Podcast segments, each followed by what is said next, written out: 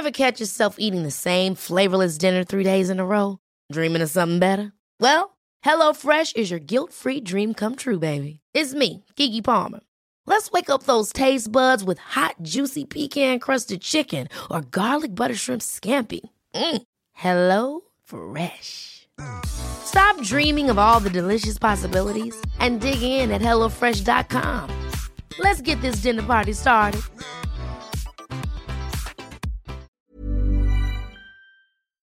Heraldo Radio, la HCL se comparte, se ve y ahora también se escucha.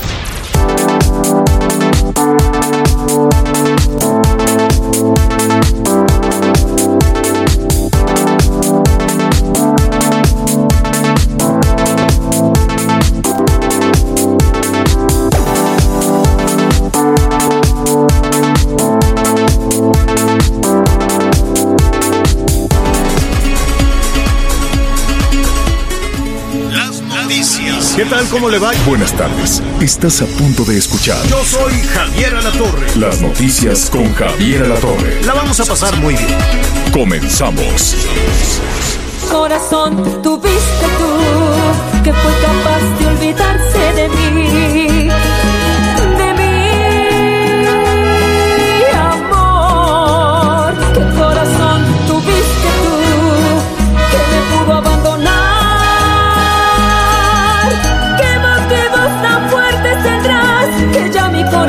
Bien, gracias, muy buenas tardes, me da mucho gusto saludarlo, buenos días todavía en algunas partes del país, por cierto, mucha atención, ¿eh? porque este viernes, este, por allá debemos de cambiar en algunos estados, bueno, prácticamente en todo el país, el reloj entra ya el llamado horario, horario de verano, así que de esto vamos a estar platicando para que no lo agarre por sorpresa, por fortuna, bueno, vacaciones, principalmente para los chavos, aunque a distancia, bueno, pues se tienen que levantar temprano.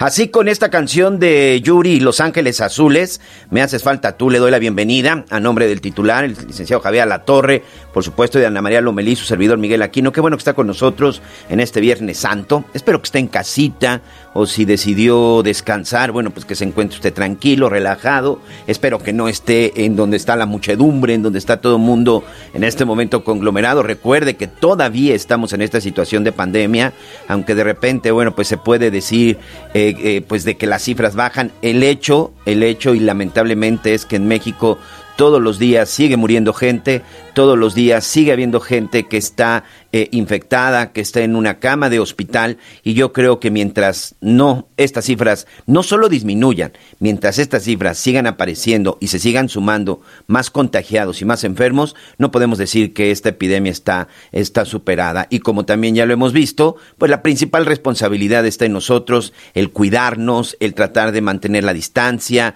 pues quedarnos en casa si no es necesario, entendemos parte de la actividad económica, pero bueno, pues es- exponerse en lo menos en lo menos posible y el uso del cubrebocas, le digan lo que le digan o de repente se haga la campaña. El uso del cubrebocas es fundamental y no lo dice su servidor, ahí están las estadísticas, lo dicen los especialistas, lo dicen los infectólogos, lo dice la Organización Mundial de la Salud, el cubrebocas, ese pedazo de tela tan sencillo que se puede usted colocar, eso sin lugar a duda es lo que también ha estado ayudando para que no siga avanzando la epidemia. En México, en México no está controlada. En México no está controlada y tan es así que continuamos todavía con este proceso de vacunación a tres meses que inició, pues ni siquiera podemos decir que hoy ya el 7% o 8% de los 125 millones, de acuerdo con el INEGI, eh, que vivimos en México, ya estamos vacunados. Todavía falta mucho. Por cierto, saludos para todos nuestros amigos en la zona de, del Valle de México en esta ocasión y sobre todo porque hoy, hoy atención, eh, hoy vaya prueba que tienen las autoridades de la alcaldía Gustavo Amadero y de la alcaldía de Iztapalapa. Desde muy temprano ya empezaron con la vacunación en estas dos alcaldías, las más grandes, no solo de la Ciudad de México, probablemente sean incluso entre las más grandes de todo el país. Más de 500 mil vacunas se van a aplicar a partir de hoy hasta el 6 de abril en estas dos, en estas dos sedes. Hoy empiezan con los apellidos que empiecen con la letra A, B y C y así posteriormente. Así que si usted está en estos lugares, recuerde que por eso le dieron un horario. En la Ciudad de México hay un horario. Si usted le toca a las 3 de la tarde, pues no necesita irse desde ahorita o no necesita haber estado desde las 9. O sea, hay un horario, hay que respetarlo porque eso al final, por la mañana estábamos, eh, estaba yo ya observando unas imágenes en la UAM Metropolitana, por ejemplo, en la Universidad Autónoma Metropolitana, en la zona de Iztapalapa, ya había mucha gente. De por sí, para llegar a esta universidad, las calles son muy estrechas. La universidad, por supuesto, es amplia, pero bueno, las calles son muy, estrechas. Era imposible ya circular en esa zona. También por ahí estuvimos recorriendo la zona de Periférico y Avenida Tláhuac, donde está el Hospital Militar de la Sedena. La fila también ya era enorme, enorme, ya estaba ahí la fila. Por fortuna hoy en la Ciudad de México, hoy lo saludo desde la cabina de Paseo de la Reforma, hoy por fortuna está nublado, hoy no está, eh, no está haciendo calor, la verdad es que hoy está bastante, bastante agradable, incluso por momentos hasta se siente un poco de frío aquí en la capital del país. 18 grados tenemos en este momento aquí en la Ciudad de México y eso sin duda, bueno, pues también es un factor que podría ayudar, porque en los últimos días, en las altas temperaturas, pues gente que se ha tenido que formar una, dos y hasta tres horas, por supuesto que empieza a resentir todo esto. Así que hay que seguir las, las indicaciones, hay que seguir sobre todo los procesos tiene usted una hora, tiene usted un lugar, probablemente llegando unos 30, 40, o una hora probablemente antes, creo que sería una muy buena opción. Y esto va a ayudar, por supuesto, a que las cosas se agilicen. Vamos a estar platicando también cómo se encuentran estos módulos. Viernes, y como usted ve, tenemos mucha, mucha información. Ya que estamos con ese tema de la vacunación, fíjese que el día de ayer hubo una situación que causó molestia, que causó indignación aquí en la Ciudad de México. Resulta que hubo una convocatoria para todos los médicos, enfermeras y trabajadores de los hospitales privados. Como usted bien sabe, parte del, esquema de vacunación fue vacunar primero a todo el sector salud, lo que sinceramente no, no, no, hemos entendido, este, pues si hay médicos de primera o de segunda, eh, es el hecho de que pues solo pues se hablaba de los médicos que trabajan en el sector público, ¿no? El sector público como el IMSS, como el ISTE, los hospitales generales, por supuesto, todo lo que tiene que ver con la Secretaría de Salud. Entonces empezó a haber una demanda y una solicitud por parte de los médicos privados.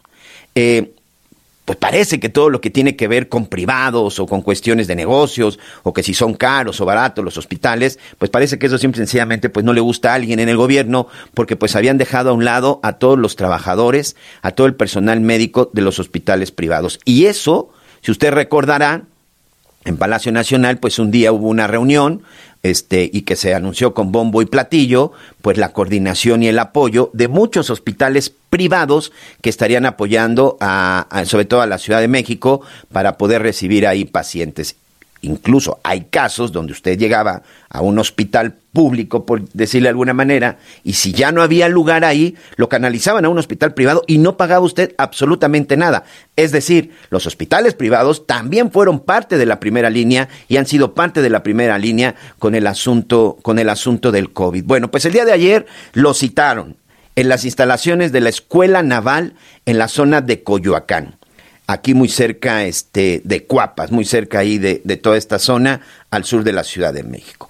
Ahí llegaron varios de los doctores, de las enfermeras, los tuvieron formados, hay, hay gente que dice que estuvo formada hasta tres, cuatro horas, y de pronto salió un personaje de estos, de, de, ya sabe, con estos chalequitos que son los que están coordinando todo, los famosos servidores de la nación, que en algún momento pareciera que ellos son los que deciden quién sí, qué no, y ahí están las imágenes, ¿eh? en donde ellos a veces son los que toman la decisión, casi casi de quién se vacuna, quién no se vacuna, no sé quién les dio esa facultad, pero pues es una vergüenza que muchos de ellos lo están haciendo.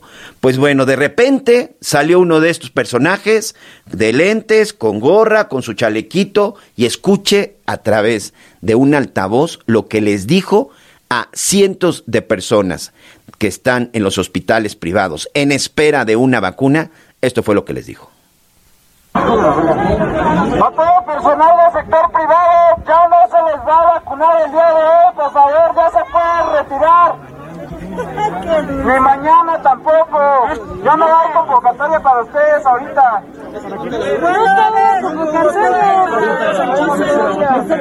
Sin más ni más, ningún tipo de explicación de esta forma, creo que hasta grosera, simple y sencillamente, ya no hay convocatoria para ustedes ahorita. Ya no se les va a aplicar la vacuna, ni ahorita ni mañana. Y evidentemente, pues no se sabe, no se sabe cuándo.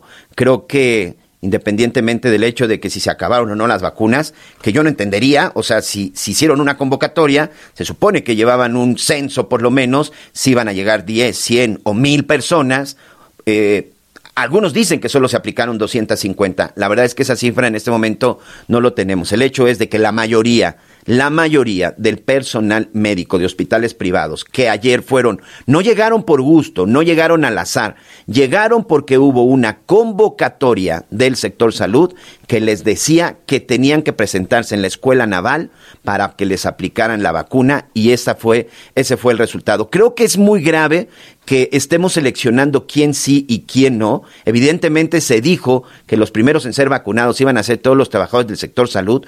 Lo que parece que nunca dijeron es si solamente los públicos, públicos o privados, yo sí creo que el sector salud debe de aplicarse también a los, a los privados, debe de aplicárseles también la vacuna. Pero bueno, eso fue parte de lo que sucedió el día de ayer. Por supuesto, hoy Viernes Santo, pues la situación es más tranquila, pero bueno, pues ya veremos en los próximos días qué es lo que va a suceder. Insisto, no puede, no puede haber ese tipo de, preferencias, no puede haber ese tipo de diferencias. Yo no sé... Eh, ¿O usted qué opina? Si hay una persona que es atendida de COVID en un hospital privado, ¿no hay riesgo de que la enfermera, de que el camillero, de que el anestesiólogo o de que la persona que lo apoye se pueda contagiar? Yo creo que sí. Entonces, sinceramente, no entendemos, no entendemos esa parte y la verdad es que es grave. Yo eh, he estado revisando desde el día de ayer que se dio a conocer esto y en ninguna otra parte del mundo yo he visto que estén haciendo una diferencia entre sector salud público y privado.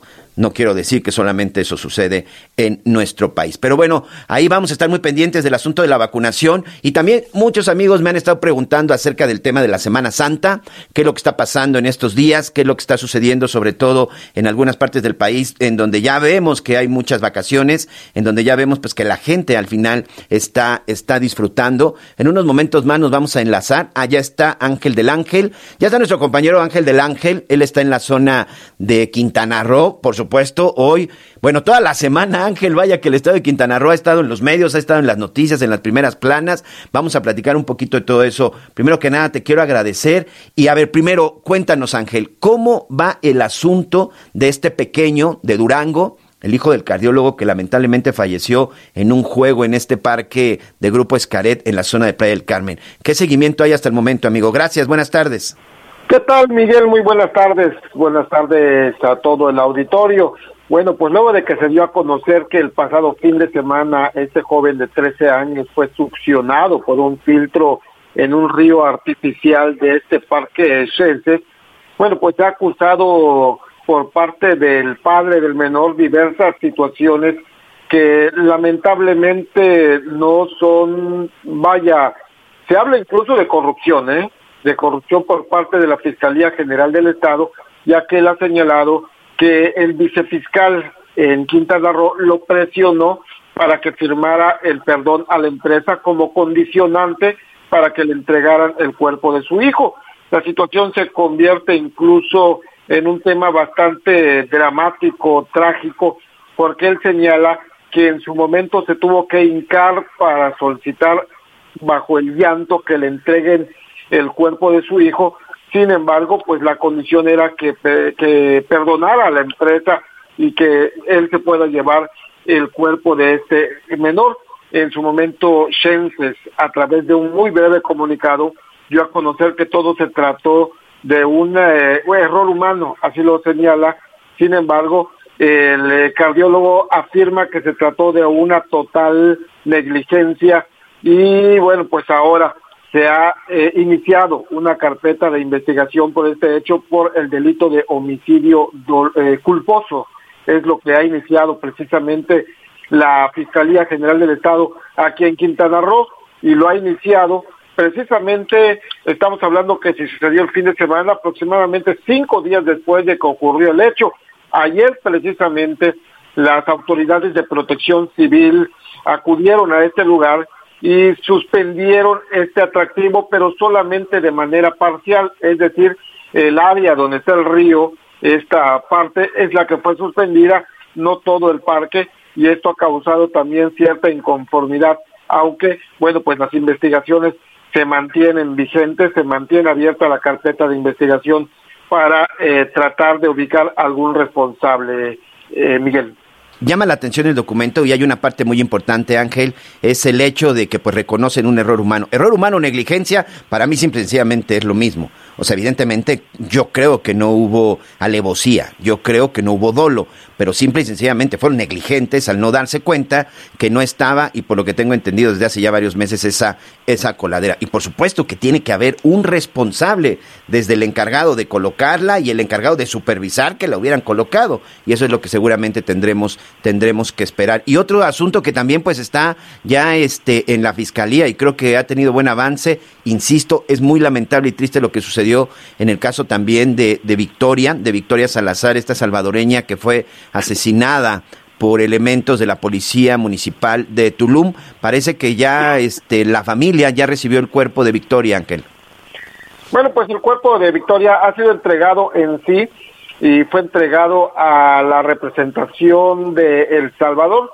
Esto lo afirmó incluso el fiscal general del estado fue entregado a la representación diplomática de ese país, ahora corresponde a una empresa funeraria el que pueda ser trasladado hacia eh, su país natal, hacia El Salvador. Todo parece indicar que esto ocurrirá en los próximos días. Se habla incluso que podría ser hasta el lunes cuando el cuerpo sea trasladado hacia ese país para que se le pueda dar sepultura.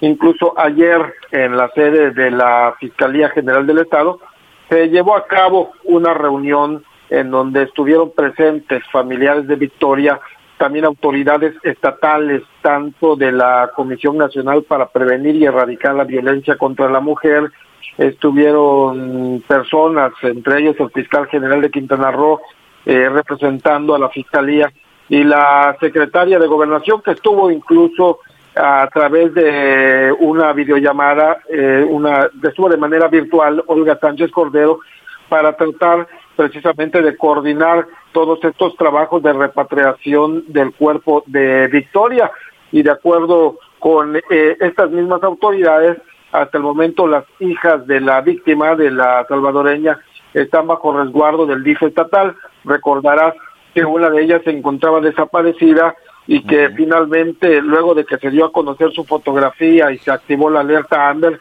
ella misma y bajo su propia voluntad acudió a la Fiscalía General del Estado allá en Tulum, en donde, bueno, pues prácticamente compareció ante las autoridades y ahora se encuentra bajo resguardo una muchachita de 16 años que está bajo los cuidados en este momento de las autoridades del DIF estatal. Y hasta el momento, repito, el cuerpo está en la representación consular de El Salvador y en los próximos días será enviado vía aérea a El Salvador. Muy bien, oye, y pues ya aprovechando que te tengo en la línea, yo este hoy me cuento ya en la Ciudad de México, pero hace unos días todavía estaba ya por la zona de Cancún. Pues la Semana Santa en Cancún, en Playa del Carmen, en Tulum, que por cierto hoy por la mañana el gobernador Carlos Joaquín decía que tuvieron un incremento de contagios del 200% en la zona de Tulum y en la zona de Playa del Carmen, pues a todo que da lo que da la Semana Santa, miles de turistas en las playas, Ángel. Sí, fíjate, estamos en semáforo amarillo, Miguel. Esto en todo el estado. Eh, eh, Quintana Roo se divide en dos áreas por cuestiones de semáforo. La zona sur que comprende del centro pues, de Quintana Roo hacia el sur y los municipios del norte, la zona turística, eh, como se le conoce. En los dos estamos en amarillo, sin embargo hay algunos municipios que han tenido cierto repunte, entre ellos Tulum, y Tulum es muy eh, reconocido por estas fiestas rave que se utilizan eh, dentro de la selva, y esto de cierta manera ha ocasionado que tengan un incremento en el número de contagios Seguimos en amarillo, sin embargo, todavía estamos en ese riesgo de pues aumentar sobre todo después de estas vacaciones de Semana Santa o después de este puente de Semana Santa. Los hoteles en este momento mantienen una ocupación total dentro del aforo permitido, que es del 60% en esta semaforización. La gente efectivamente está acudiendo a las playas y dentro de toda esta gente bueno, pues vaya, las autoridades no se pueden dar abasto para pues estar pidiéndoles que mantengan su distancia o que mantengan los cuidados necesarios y esto eh, seguramente, ojalá y no, pero pues seguramente podremos tener algún repunte en los próximos días. Hay mucha gente, hay mucha gente que ha acudido, repito, los hoteles están al máximo permitido dentro de la samostilización, el, igual está en Majahual, en Bacalar y en todas las áreas de la zona sur, en la zona turística, prácticamente, bueno, pues la pandemia no ha evitado que la gente salga de vacaciones claro. y eh, se está disfrutando la playa y si por ahí alguien nos está escuchando que está en la playa, por favor que lo haga con mucha precaución para evitar riesgo de contagio. Sí, hay que tener mucho cuidado. La verdad es que te digo, las playas lucían llenas. La, la, zona hotelera el día de ayer también estaba con una ocupación muy importante. La gente en las calles. Sí, hay que tener cuidado para todos nuestros amigos que nos están escuchando. En Cancún, por ejemplo, en 92.5 FM, les mando un saludo. En Chetumal, a través de la Bestia Grupera 91.3 FM. Y de paso, ¿por qué no? Hasta Villahermosa, Heraldo Radio 106.3 FM. Pues sí, a cuidarnos este año Ángel, insisto, esta semana vaya que Quintana Roo estuvo ocupando los espacios de los medios de comunicación, la información no se detiene y pues ya estaremos platicando. Por lo pronto te, te mando un abrazo, amigo. Saludos, Miguel, igualmente fuerte abrazo y pues estaremos muy pendientes de lo que ocurra para poder platicarles. Así es, muchas gracias Ángel del Ángel Maesa desde la zona de Quintana Roo. Tenemos que hacer una pausa, pero cuando regresemos le voy a platicar de este funcionario del gobierno de la Ciudad de México, exfuncionario detenido en España, Edgar Oswaldo Tungui. Le voy a platicar, fue detenido, por qué fue detenido y en dónde se encuentra. Por lo pronto, hacemos una pausa, pero regresamos con más en las noticias con Javier Alatorre. Sigue con nosotros. Volvemos con más noticias. Antes que los demás. Heraldo Radio.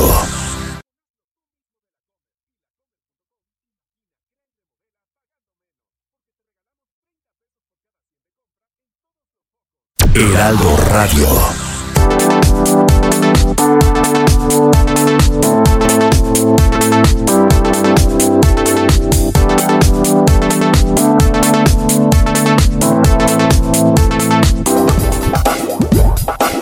Todavía hay más información.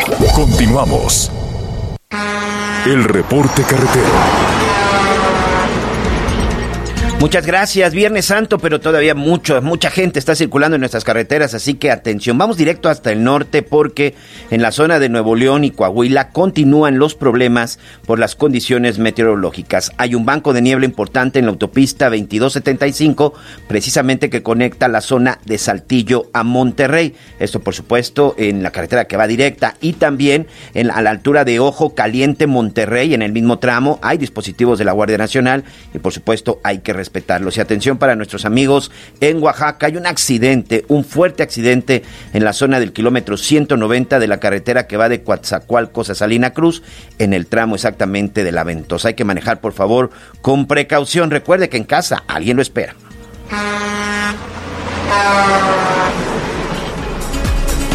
Y bueno, ya le decía, tenemos mucha, mucha información y tenemos información de última hora, información que está llegando eh, desde los Estados Unidos y sobre todo, bueno, que se encuentra en este momento pues ya circulando, como ya bien sabe, de manera casi inmediata en las redes sociales. Es acerca de un operativo importante, eh, pues yo creo que ya estamos llegando a los cientos de policías que se encuentran rodeando el Capitolio en Washington, en los Estados Unidos, por supuesto, donde se encuentran pues las oficinas del presidente, de algunos senadores, el Congreso, sin duda la capital, la capital eh, política de eh, la Unión Americana. Pues resulta que el conductor de un auto no respetó los retenes y las vallas de seguridad. Lanzó su automóvil contra una de estas vallas de seguridad y eh, pues lesionó a dos policías, a dos elementos que se encuentran ahí de seguridad, que están en este, en este lugar y después se bajó con un cuchillo y amenazó a otros. Evidentemente, bueno, pues el personal de seguridad que se encuentra en el Capitolio de inmediato le dispararon y pues murió esta persona. Hay dos policías heridos que ya fueron que ya fueron trasladados. Se habla de este dispositivo, evidentemente pues no quieren más sorpresas y por lo pronto se encuentra cerrado. Cerrado toda esta zona en Washington, es lo que está sucediendo. Todavía no se sabe cuál era el motivo de este de esta persona, tampoco la identidad. Lo que sí, bueno, está confirmado es que lanzó su vehículo contra una de las vallas. Había dos elementos de seguridad quienes finalmente son arrollados, se encuentran delicados que han tenido que ser trasladados a un hospital se baja con un cuchillo para tratar de amedrentar a otros elementos de personal de seguridad del Capitolio y estos disparan y eliminan a la persona que, bueno, perdón, asesinan o matan a la persona que estaba en este lugar del Capitolio. De esta manera, bueno, pues es lo que está sucediendo y de esto les vamos a estar informando. El día de ayer desde Madrid, España, llegó información que por supuesto llamó mucho la atención aquí en México y es la detención de Edgar Oswaldo Tungui Rodríguez. ¿Quién es? Él es el excomisionado para la reconstrucción de la Ciudad de México en la administración pasada del doctor Miguel Ángel Mancera. Este personaje, eh, la función que tenía después de los sismos de 19 de septiembre del 2017 era precisamente eso, encargarse de la reconstrucción de muchas de las viviendas que se cayeron, de muchos de los edificios que fueron dañados y que muchos de estos, bueno, tenían que ser reconstruidos. A partir de la llegada de la nueva administración ah, en el gobierno encabezada por la maestra Claudia Sheinbaum, pues se inició una investigación al respecto porque encontraron una serie de irregularidades. El hecho es que se presentaron las denuncias ante la Fiscalía General de Justicia de la Ciudad de México y se obtuvo eh, tres órdenes de aprehensión por diferentes delitos. Básicamente, uno de ellos es el delito de uso ilegal de atribuciones y facultades. ¿Qué significa todo esto? Que, bueno, pues aparentemente el señor Tungui estuvo otorgando eh, los préstamos, los créditos, los apoyos para la reconstrucción a gente que ni tenía la necesidad de reconstruir su vivienda o que no habían cumplido con los trámites que los trámites no, no, no, no habían tenido toda la documentación, que no tenían todo en regla y que a pesar de esto que estuvieron entregándolos. También hay una acusación del uso indebido de recursos públicos porque supuestamente, de acuerdo con la denuncia de muchas de las víctimas o de los afectados que sí necesitaban reconstrucción, hay muchos damnificados que han denunciado que algunas constructoras con las que básicamente las canalizaba el señor Tungui, estaban cobrándoles a un sobreprecio. Bueno, pues él fue detenido el día de ayer en Madrid, España. No sabemos desde cuándo estaba por ahí, no sabemos desde cuándo había llegado a, Europa y sobre todo desde cuándo estaba escondido. Hasta el momento la información que tenemos es que fue detenido en el aeropuerto de Barajas y aparentemente ya venía de regreso a la Ciudad de México. Él este, ha aceptado su extradición porque Interpol lo buscaba y él ha dicho, bueno, pues ante, ante una juez en, los, en la zona de España que pues ya quería él incluso regresar a la Ciudad de México para aclarar y presentarse ante las autoridades, porque bueno, pues asegura que él no cometió ningún delito. Por lo pronto se va a quedar detenido, en los próximos días iniciará su proceso de extradición, pero como él ya aceptó la extradición al país, pues sin duda esto no debe de tardar mucho. Pero por lo pronto, él era buscado desde el 2019, por lo pronto pues ya fue detenido este exfuncionario del gobierno de Miguel Ángel Mancera, encargado de la reconstrucción en la ciudad de México. Bueno, vamos ahora hasta Michoacán. Vaya, un abrazo para todos nuestros amigos en el estado, en el estado de Michoacán. Sabemos que hay muchos lugares donde nos escuchan y el día de ayer, de nueva cuenta, Aguililla, Michoacán, el escenario de un enfrentamiento, el escenario de estos grupos armados, en donde parece pues que la única ley es la de ellos. Yo saludo con mucho gusto a Jorge Manso, quien nos tiene toda la información. Jorge, ¿cómo estás? Buenas tardes. Mi querido Miguel, con el gusto de saludarte a ti y a nuestro amable auditor que nos está escuchando en prácticamente todo el país. Como bien lo dices, Aguililla nuevamente es uno de los focos rojos de Michoacán, en seguridad que prima, y es que es una zona en donde prácticamente es intransitable, la presencia del gobierno es casi nula, por no decir que pues no existe la presencia del gobierno. El grupo delictivo que tiene el poder, eh, el control del de la zona, pues es el que se denomina como cárteles unidos, en donde hay varias agrupaciones delictivas y eh, pues está luchando en contra del cártel Jalisco Nueva Generación. Ambos eh, grupos delictivos están prácticamente en zona de guerra en esta eh, prácticamente en este territorio de Michoacán que abarca desde el municipio de Aguililla hacia la zona Sierra Costa, Aquila, Coahuayana. la guerra entre estos cárteles no cesa y el escenario de guerra fue justamente en el municipio de Aguililla, en donde curiosamente un día antes fue detenido el líder de esta agrupación en Aguililla, Adalberto Fructuoso Comparán, fue detenido en, eh, en, Guatemala en una operación internacional de la Policía Nacional. Él fue presidente municipal de Aguililla y además fue jefe de los grupos de autodefensa que surgieron ahí.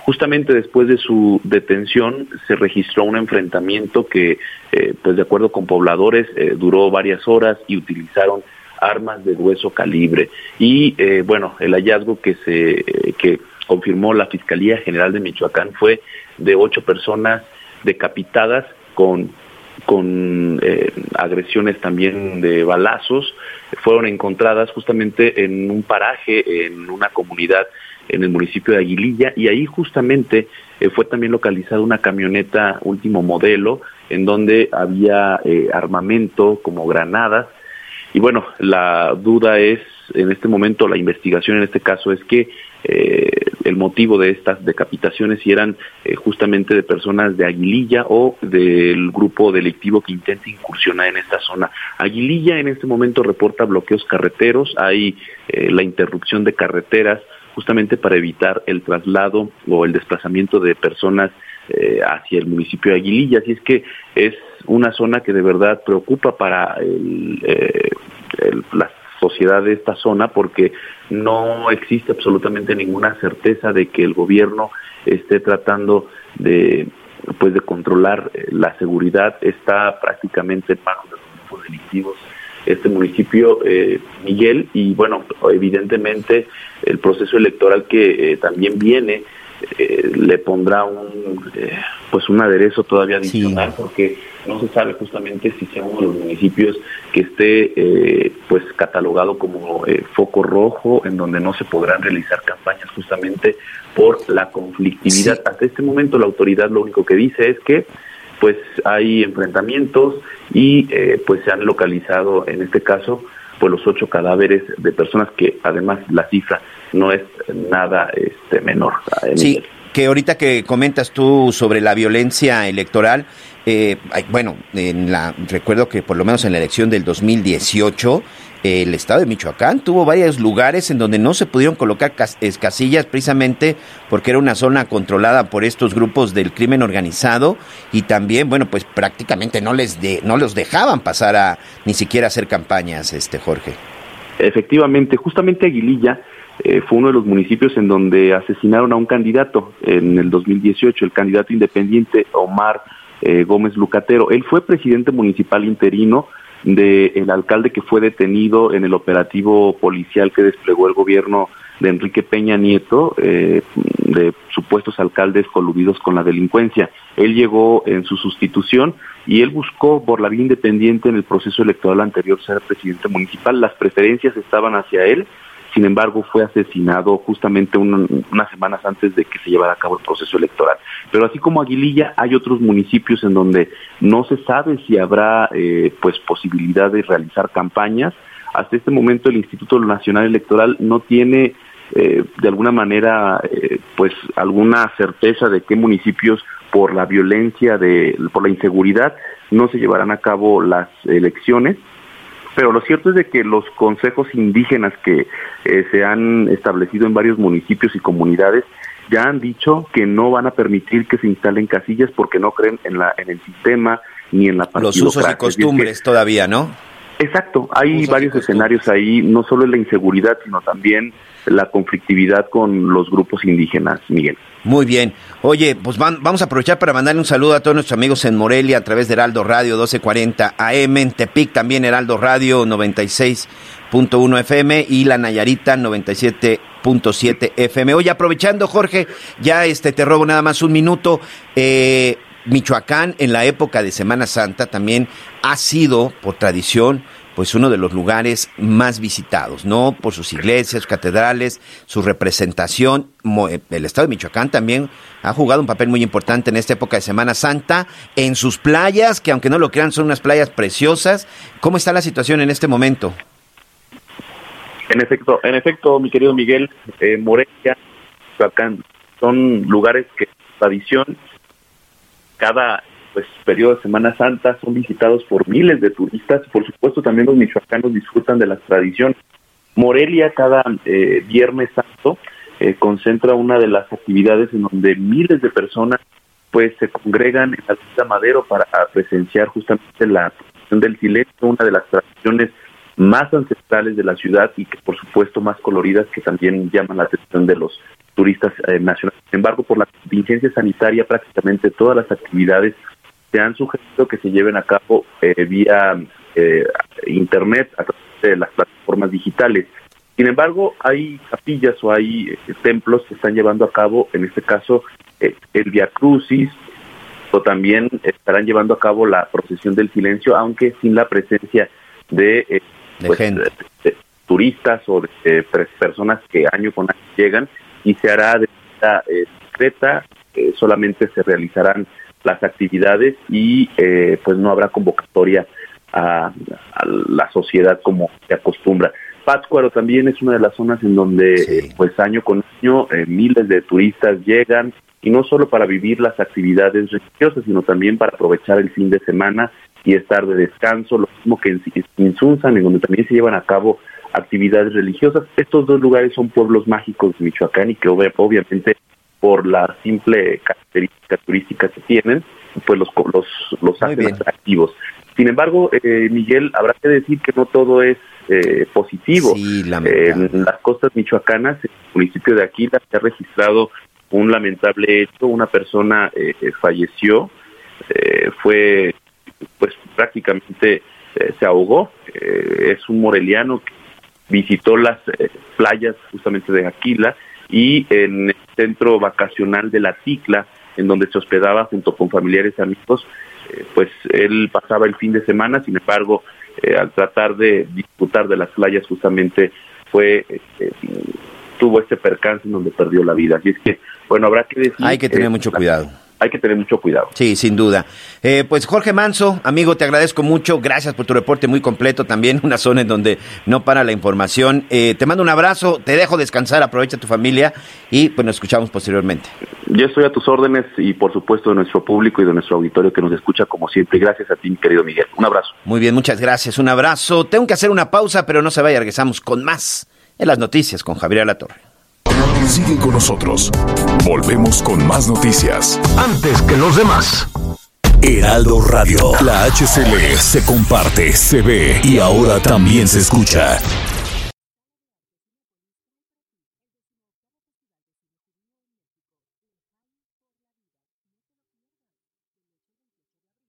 Heraldo Radio.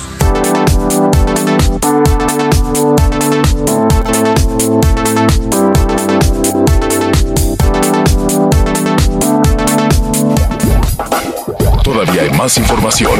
Continuamos. Muy bien, muchas, muchas gracias. Gracias a todos por sus mensajes, por sus comentarios, muchas preguntas sobre el Via Crucis de Iztapalapa. Bueno, ya le estaremos comentando. Y rápidamente, eh, ¿recuerda usted que en enero del 2020, bueno, se dio a conocer este asunto de la ley Olimpia? Sí, la ley en donde finalmente ya se aprueba que la gente que trate de comercializar, extorsionar y publicar imágenes, imágenes sobre todo personales, imágenes comprometedoras de otra persona, principalmente mujer, bueno, podría ser sancionado con sanciones que van hasta los seis años de prisión. Pues ya se llevó a cabo la primera investigación con buenos resultados.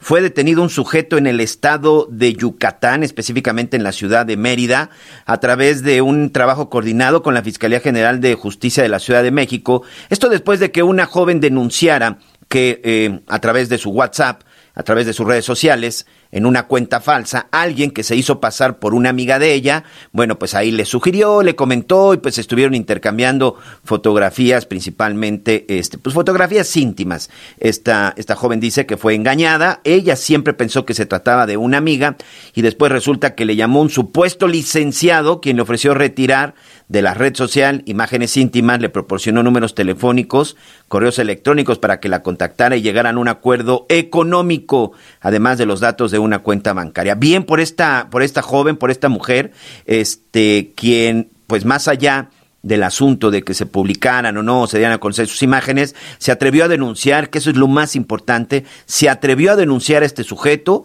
se llevó a cabo una investigación, eh, no va a dar más datos de la investigación, solo le puedo decir que se llevó a cabo esta investigación y finalmente este sujeto fue capturado. Ya fue trasladado a la Ciudad de México como responsable de este delito y por supuesto pues tendremos que esperar a ver qué sucede. Le recuerdo que en la ley Olimpia hasta seis años de prisión, ¿eh? Hasta seis años de prisión quien comercialice o dé a conocer en las redes sociales imágenes íntimas de una mujer, por supuesto sin autorización y sobre todo extorsionarla o con fines lucrativos. Una investigación de la Fiscalía de la Ciudad de México en conjunto con la Fiscalía de Yucatán. Pues ahí está, ¿eh? para que se atrevan a denunciar todo las mujeres, las jovencitas, no se dejen extorsionar, no sean parte de esas cifras de impunidad. Hay que denunciar, ya lo vieron, pues bueno, cuando se trata y se quiere investigar, se logra al respecto. Ya que estamos en estos temas de seguridad, quiero presentarle, vamos a recordar una entrevista que hace unos días realizó el licenciado Javier Latorre con Rubén Salazar.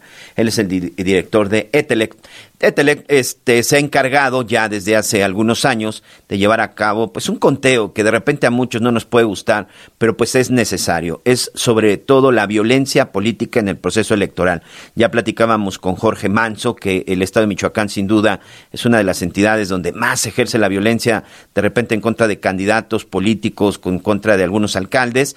Y bueno, ¿qué es lo que ha sucedido en este proceso electoral que oficialmente inicia en septiembre? Inició en septiembre y que las campañas inician el próximo lunes, que también de esto estaremos platicando. Estamos a unos días ¿eh? de que empiece ya las campañas del proceso electoral 2021. Vamos a recordar la entrevista con Rubén Salazar.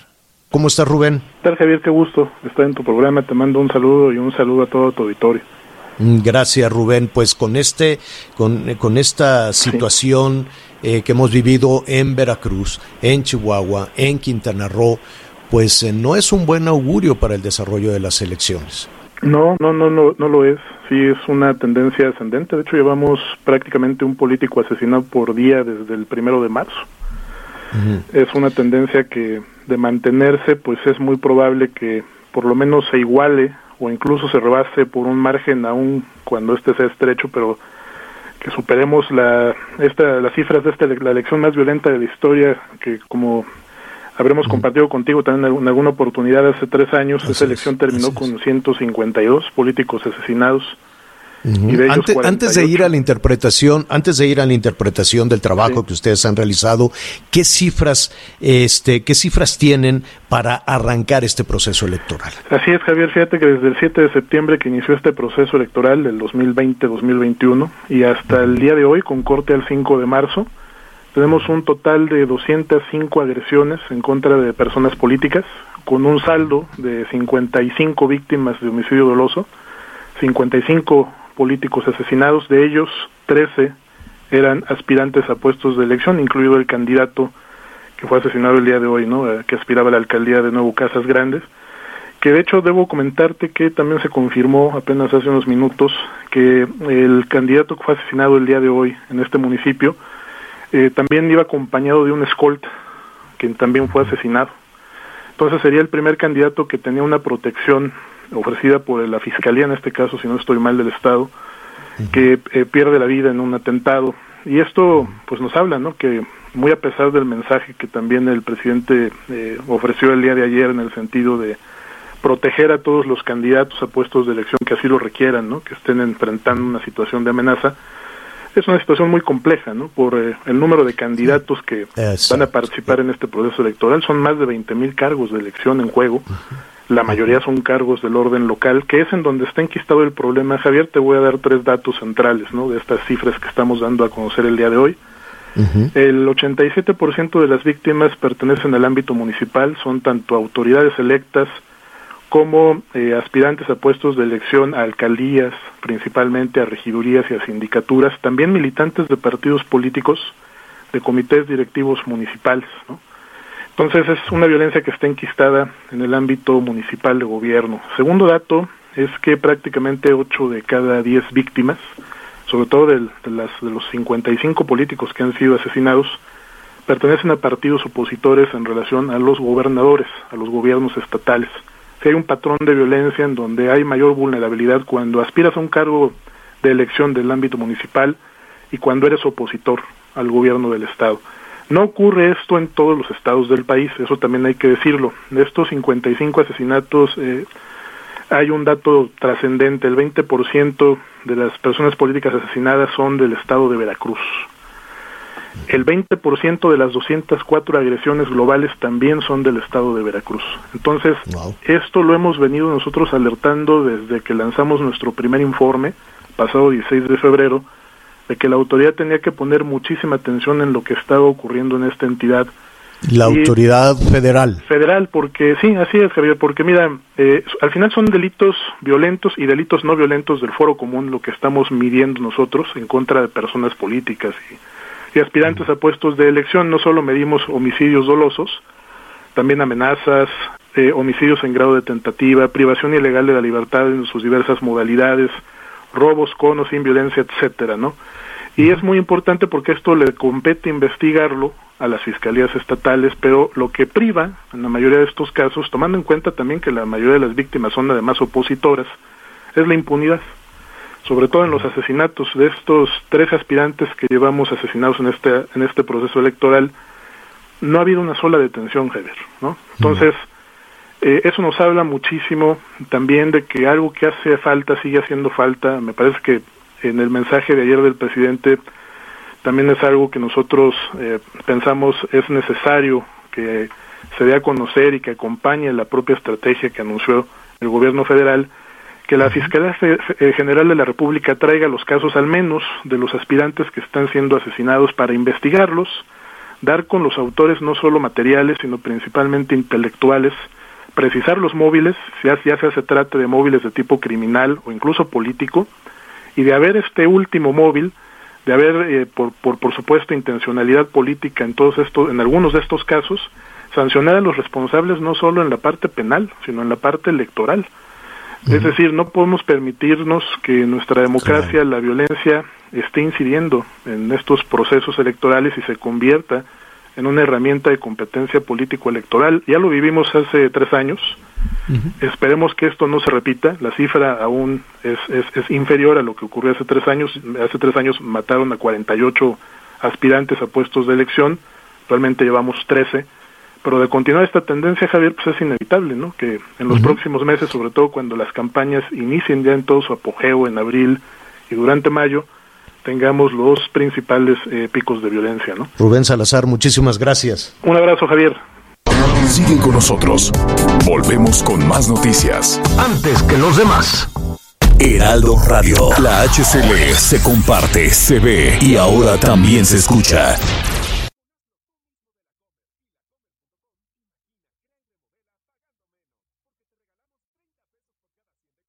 Heraldo Radio. La HCL se comparte, se ve y ahora también se escucha.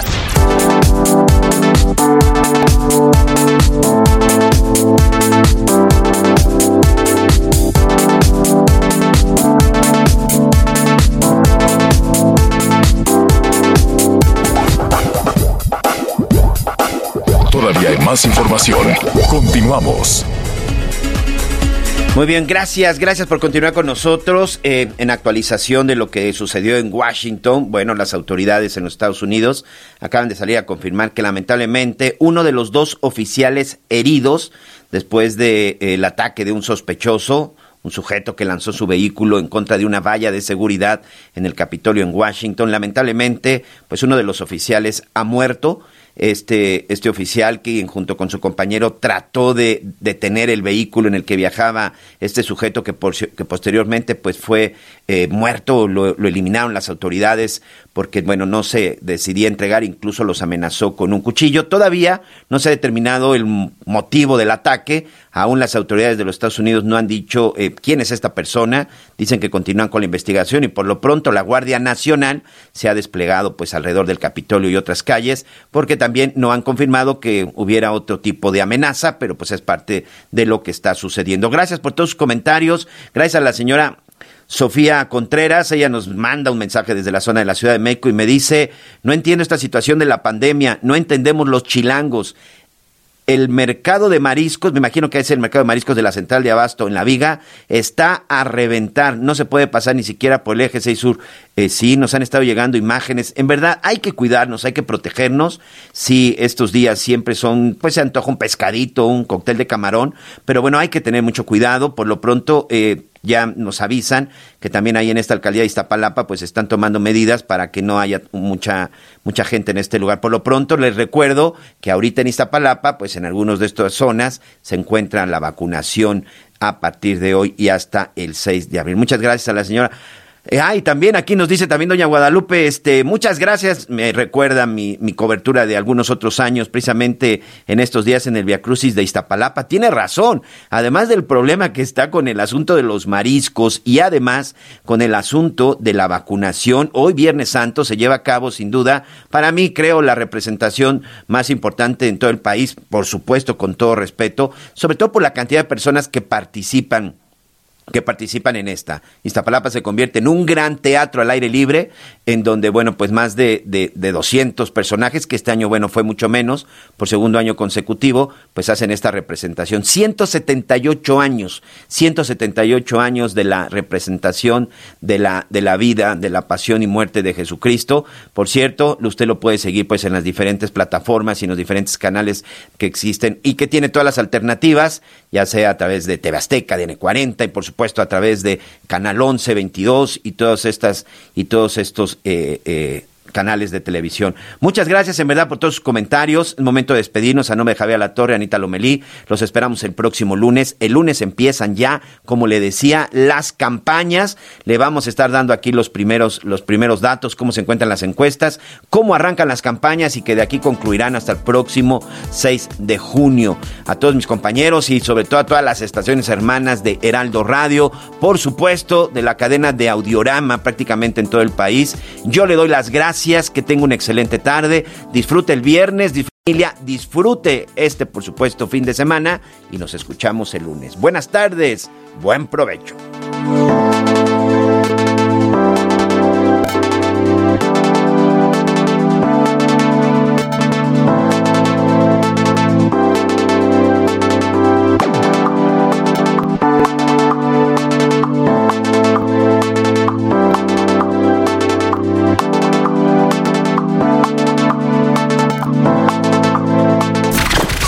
Gracias por acompañarnos en Las Noticias con Javier La Torre.